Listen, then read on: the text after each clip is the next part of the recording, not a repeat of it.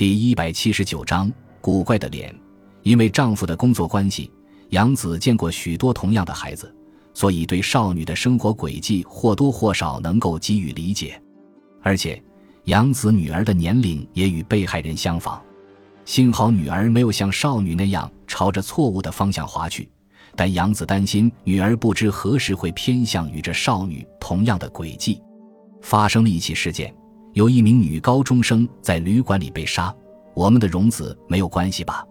杨子问丈夫，不料丈夫一听此言便大为恼火：“你在说什么混账话？要相信自己的女儿。”但是孩子走上邪道，他们的父母几乎都相信，唯独我们的儿女没问题。然而事与愿违，他们的信赖受到了背叛，女儿或儿子偏离常轨，其责任虽然可以归结在父母身上。他们没有注意到孩子们发出的 SOS 或危险信号，有些原因也在孩子本身或教育体系以及社会环境里。不过，即使在同样的条件下，大多数孩子会在正常的轨道下发展，所以主要问题也在孩子自己的身上。对杨子来说，这事件不仅仅是他人的事。十二月二日深夜，在世田各区的偏僻街道上发生了一起杀人事件。案发现场地处与博江市的结合部，那里虽说也属于东京都内，但处于偏僻地带，有一片蔬菜地和树林。住宅和公寓作为都市开发的先行者，首先侵入荒野。古旧的寺庙零零星星地散落在相继建起的房屋之间。这一地区里有很多花店。末班电气列车的乘客从车站里涌出来，到了这一带便向四处散去。一个上班族从车站骑自行车回家，在到家附近的神社前，自行车的链条突然脱开了。糟了！他咬着嘴唇，想要将链条套回齿轮上去，但因为天黑看不清楚，怎么也套不上去。链条被车轴缠得变了形，压着转不起来。结果指头上沾满了油，他不得不死了那份心。他将转动不起来的自行车停靠在神社前的路边上，决定步行走回家。这时，他突然发现，在前面不远的路边好像有个人躺着。神社境内的森林长得郁郁苍苍，非常茂盛，使得四周更加黑暗。再说，又将注意力都集中在自行车上，所以没有发现那样的地方竟然会有人躺着。一瞬间，他还以为是什么人喝醉了酒躺在路边睡觉。尽管如此。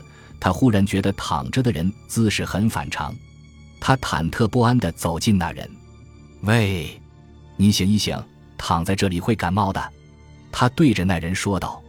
但是那人一动不动，没有任何反应，也没有酣睡声。说没有反应，还不如说没有丝毫的气息。他迟钝的嗅觉终于闻到了飘荡在夜空中的血腥气，他察觉到出事了。这家神社附近一带白天行人稀少，但并非完全没有。刚才没有被人发现，表示这人躺在这里的时间不长。他径直回到自己的家里，他没有带移动电话，他知道要寻找公用电话，还不如回到家里快。十二月三日半夜零点过后，有当地居民发现后直接报案，通过幺幺零报警电话，警视厅城城署得到通报。说石田各区喜多见四丁目的道路上有一具非正常死亡的尸体，那时死因是否有犯罪嫌疑还不清楚。以前在这一带曾经有过冬季喝醉酒躺在路边冻死的人。十二月上旬夜间非常寒冷，但还没有冷到要冻死人的程度，也有自杀或车祸、步行中摔死的可能性。但是连岛田在内的城城署警察观察尸体后。发现死者后脑部明显留有钝器打击伤，便微微有些紧张。这个部位不可能是死者自己留下的打击伤，而且周围找不到倒下时候脑部致伤的石墙、眼角、石块等其他可能会致伤的物器，更没有发现与创伤相合的凶器。死因中突发性犯罪的嫌疑很浓。死者系男子，推断年龄是二十岁左右至三十五岁，穿着防水布西服。精致的黑礼服，系着领带，脚穿黑皮鞋，估计死者是业务员。岛田感到有一种无法言传的狐疑。死者身材颀长，身高约一百七十厘米，戴着花色的金属架眼镜，右边的眼镜玻璃有跌倒时碰击的裂痕，上衣里绣着山西的姓名。携带物品有烟盒、打火机、鞋拔子、手帕、眼镜盒，还有几枚印有社会风俗研究家山西正平的姓名和中野区住址的名片。名片上的名字和衣服上的姓名一致，但是没有找到钱包，衣内身无分文，不带钱就外出是不可想象的。抢劫钱财杀人的可能性很大，如果凶手为了掩盖杀人动机，那么从被害人身上抢走钱包，伪装成抢劫也是有可能的。事件被认定为杀人案，搜查一刻接到最早的通报，尽管是在深夜，机动搜查队、搜查一刻、勘查人员等相继赶赴现场，案发现场笼罩着紧张的气氛，在白昼一般的灯光下。尸检和现场勘查同时进行，现场的观察以尸体为中心，将搜查网渐渐的收拢。岛田重新检查尸体后，才知道刚开始时那种狐疑的原因。被害人从眉心向外侧将左右眉毛剃去一半，使得整个面貌像王朝的贵族那样，如同戴着一副呆板的面具，显得与业务员式的打扮很不协调。那种怪诞的眉毛大概是一种时髦，或是被害人的标记。警方立即与名片上的住址进行联系，得知住址里确实有名片上那个名字的人。被害人的住所是一幢公寓，没有家属。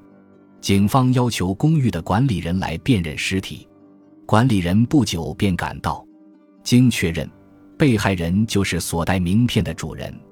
据管理人反映，被害人于两年前入住。自我吹嘘是风俗评论家，按规定应预先支付两个月的房租，但他非常慷慨地支付了六个月的房租和保证金，所以才让他入住的。管理人受房东之托，负责公寓房租等一切运营。入住时，你没有要求他提供住民票和连带保证人吗？稻田问。形式上规定要这样，但入住者觉得太麻烦，没有拿来，所以。言外之意，管理人员说，房客只要支付房租，就不拘形式准许入住。虽然查明了身份，但被害人的来历几乎还一无所知。入住时自报的职业是风俗评论家，但警察中没有一个人听说过风俗评论家中有个叫山西正平的。出身地、入住前的住所、经历、家属成员、人际关系等，警方都一概不知。为谨慎起见。警方向区政府了解，但住民登记表上没有登记，即死者系所谓的黑户口居民。一日，城城署设立了搜查本部，搜查一刻的动居参加侦查，解剖结果大致证实了尸检时的初步认定。解剖结果验证，死因系棍棒撞钝器从上向下猛击所致，脑部伴有脑盖骨骨折的脑挫伤。推断作案时间是二日晚上十点以后，大约两个小时内。经化验，死者没有服用过毒药。在城城署第一次召开的搜查会议上，焦点集中在犯罪动机上，观点分为截然不同的两种：或以抢劫为目的的流窜作案，或熟人作案。主张熟人作案的警员认为，凶手也许是为了伪装成流窜抢劫，才将钱包夺走了。与此相反，主张流窜作案的警员认为，如果是熟人作案，伪装成抢劫杀人，就应该清楚地表示出目标是钱财，连钱包都带走，不知道被害人是不是真的带着钱包。如果是有预谋的，就应该将钱包里的钱拿走，把钱包留在现场，连钱带、钱包都拿走，这难道不正证明了是流窜作案吗？被害人住在中野区的公寓里。却死在世田谷区与博江市交界处的偏僻地区里，身上不可能一点钱也不带。凶手夺走了钱包，惊慌之中还会想到要将钱包留在现场吗？凶手只用一击就打死了被害人，如果惊慌，不是会乱打一气吗？照你这么说，流窜作案就更应该惊慌了。如果是流窜作案的惯犯，就会伏击在那里，一下子将猎物击倒。使目标失去抵抗能力，然后再夺走钱财。那地方非常僻静，不知道什么时候会有人经过，你是说凶手会一动不动地守候在那里吗？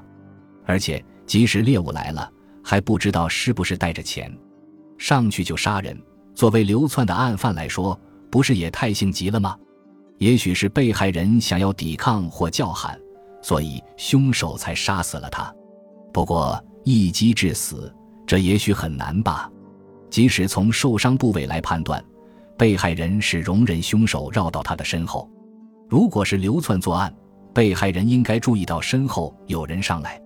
熟人作案的说法渐渐地占了上风。侦查要从查清被害人的身份和生前人际关系着手。但是，被害人自称是风俗评论家，这是一个古怪的职业，没有一定的工作场所。感谢您的收听。喜欢别忘了订阅加关注，主页有更多精彩内容。